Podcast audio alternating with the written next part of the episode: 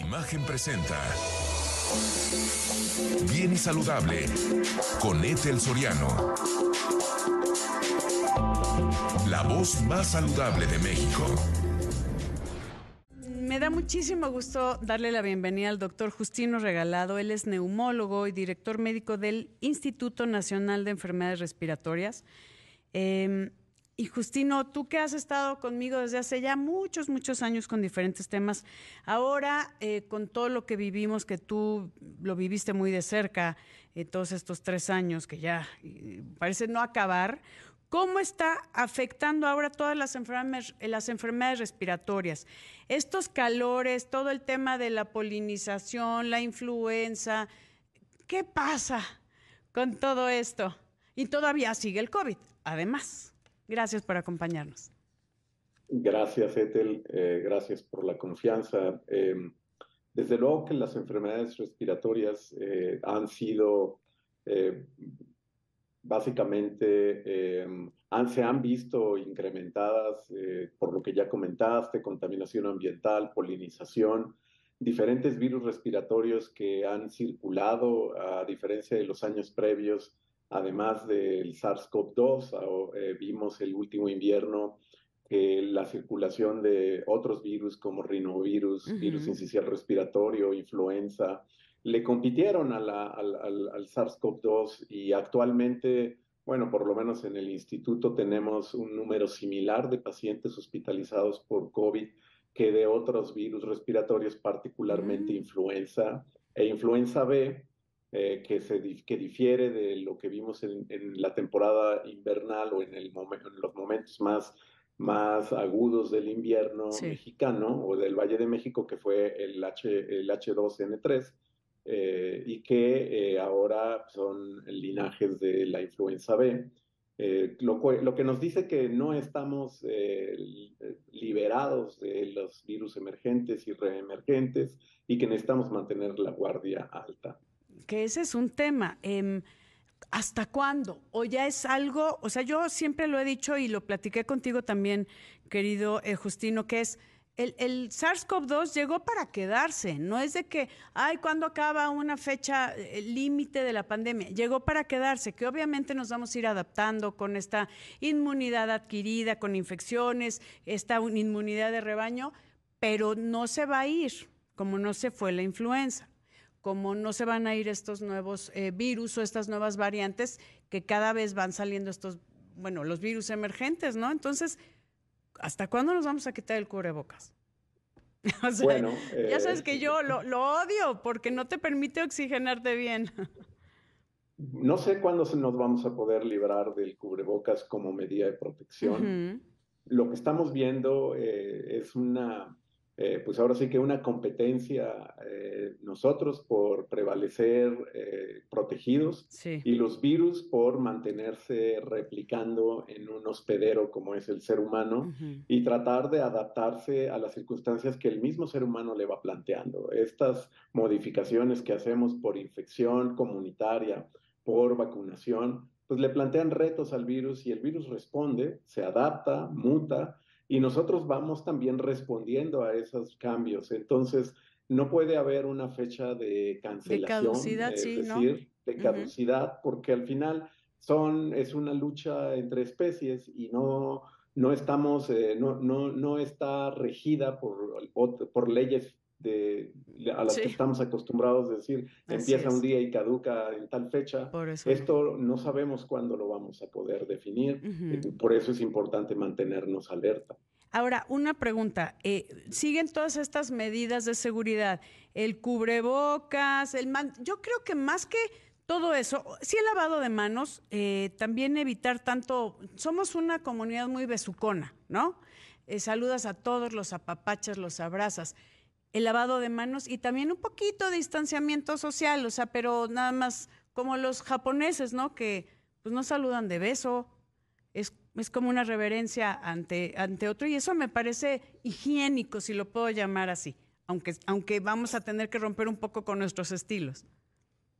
Sí, bueno, al, final la cultura es algo difícil de, de, cambiar, eh, eh, sobre todo en periodos cortos. Hemos aprendido que por respeto, cuando tenemos algún síntoma respiratorio, usar el cubrebocas le avisa o le advierte a los demás que estamos en un proceso que puede ser alérgico o no, o puede ser infeccioso.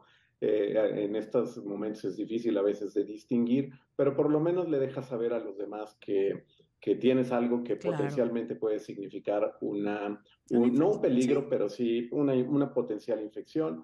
La parte de las aglomeraciones a veces son muy difíciles. Vivimos en, un, eh, en, grandes ciudades donde en el transporte público, en los sitios de, de concentración, es difícil que pudiéramos estar muy separados. Evitar a concurrir a estos lugares cuando tenemos algún tipo de malestar y si lo tenemos que hacer, usar el cubrebocas y siempre estar muy pendiente, siempre ante cualquier cambio, cualquier síntoma, en lugar de automedicarse o pensar que es una infección banal que pasará pronto, si no es autocontenida en 72 horas, pues siempre buscar un servicio profesional para poder recibir la orientación adecuada. Y dime una cosa, Justino, em, el mejorar nuestros hábitos, y estoy hablando en la alimentación, en la actividad física, en el manejo del estrés, que todo eso va deprimiendo nuestro sistema inmune. Podría ser también una forma de protegernos, ¿no? Creo que ahorita ya hay más conciencia de la necesidad de cuidar nuestra salud. Por supuesto, el autocuidado eh, arranca desde nuestros hábitos, nuestros estilos de vida, desde luego no fumar, tú sabes que bueno. yo, soy un, ah, em, un defensor de los los, eh, del derecho a no exponerse al humo y a no intoxicarse y a no estar atrapado en las garras del tabaco, el hacer ejercicio, el comer eh, de forma apropiada, el vacunarse a tiempo. Eh, esto que comentabas de si es una infección que llegó para quedarse o no, no lo vamos a saber pronto, pero por lo pronto, si tenemos acceso a la vacunación, accedamos, pongámonos cualquier plataforma ya se demostró que todas sirven, unas mejor que otras, pero todas ah. funcionan muy bien, ¿no? Ahí yo tengo, yo tengo, yo tengo mis opiniones, que no las voy a externar aquí porque tengo que ser imparcial, pero, pero sí, sí creo que el manejar un estilo de vida saludable y el estar pendiente de nuestra propia salud y no exponernos ni exponer a otros cuando tenemos una infección, se me hace eh, eh, hasta como un, respeto al, prójimo, ¿no? Y obviamente a nosotros mismos. Y creo que sí deberíamos de, basar mucho de nuestro cuidado del día a día en eso, en nuestro estilo de vida. Traigamos la, la, infección o estén los virus emergentes y como quieran. Ahora, eh, estamos, eh, nos comentas que, por ejemplo, en el INER ya se está equiparando todas las personas que están hospitalizadas por el SARS-CoV-2 y otras, principalmente influenza tipo B, ¿no? Que esa es, como la más este así fuerte, zona. No, bueno, la, más fuerte es eh, la pandémica H1N1. H1N1, ajá. Y, bueno, la, en, la, en, la pasada, en el invierno que está terminando, fueron otras variantes, H2N3. O sea, pero no. Eh, pero de A, B y C.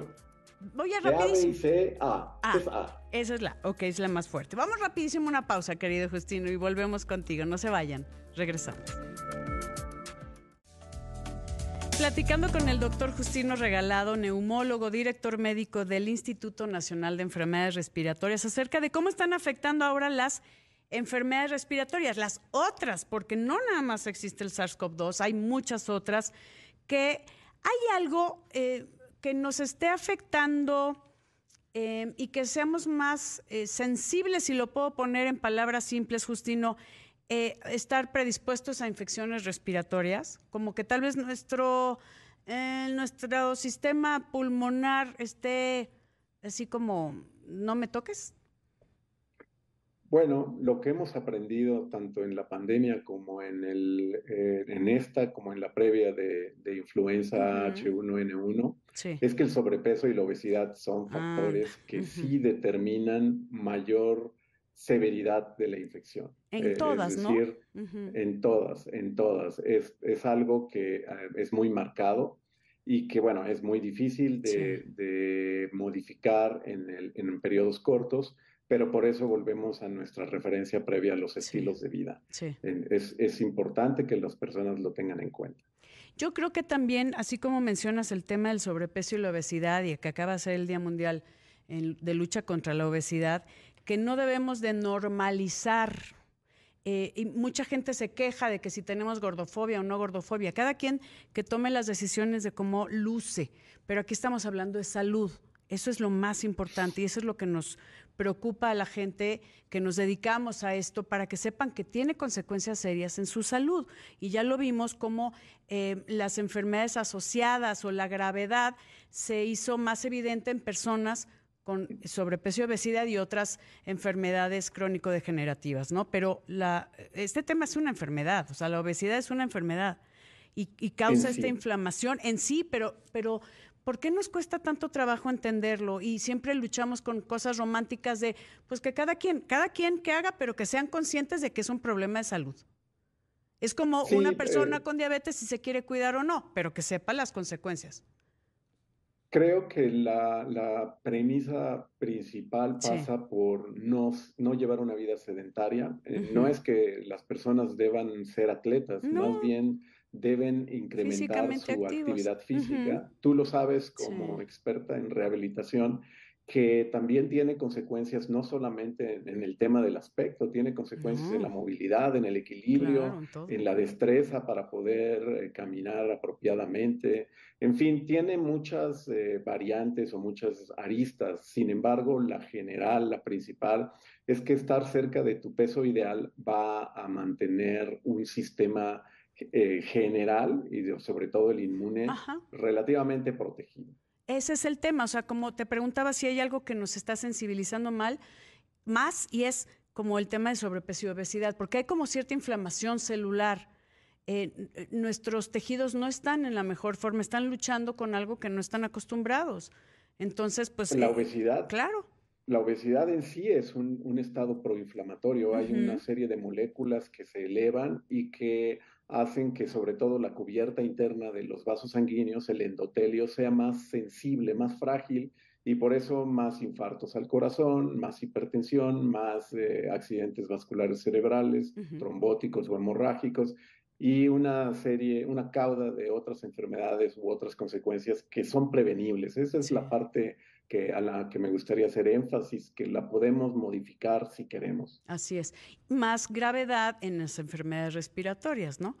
O sea, también es porque no, no, hay un manejo adecuado de toda la circulación y de toda la ventilación y la oxigenación. Entonces, considérelo. Y ahora que están afectando de forma muy importante, eh, Justino, todas las demás enfermedades respiratorias o todos los virus que hay emergentes por temporada, por la contaminación, demás, pues hagamos conciencia, ¿no? Por supuesto, por supuesto, y en ese sentido, pues eh, tu papel como comunicadora es esencial. A través de todos los expertos que me acompañan como tú, que te agradezco enormemente que hayas estado con nosotros y por tantos, tantos años, querido Justino, como un gran líder de opinión y un gran profesional, que sabes que se te respeta, se te quiere y bueno, se te agradece. Gracias, doctor Justino Regalado, un placer. Gracias, queridos amigos. Yo soy Etel Soriano y por favor, para estar bien y saludable. Imagen presentó Bien y Saludable con Etel Soriano, la voz más saludable de México.